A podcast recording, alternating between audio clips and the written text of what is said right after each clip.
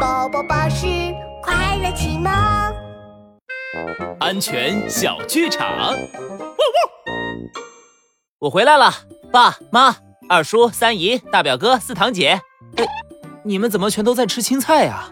鳄鱼吃肉都吃出病来了，我们得多吃菜。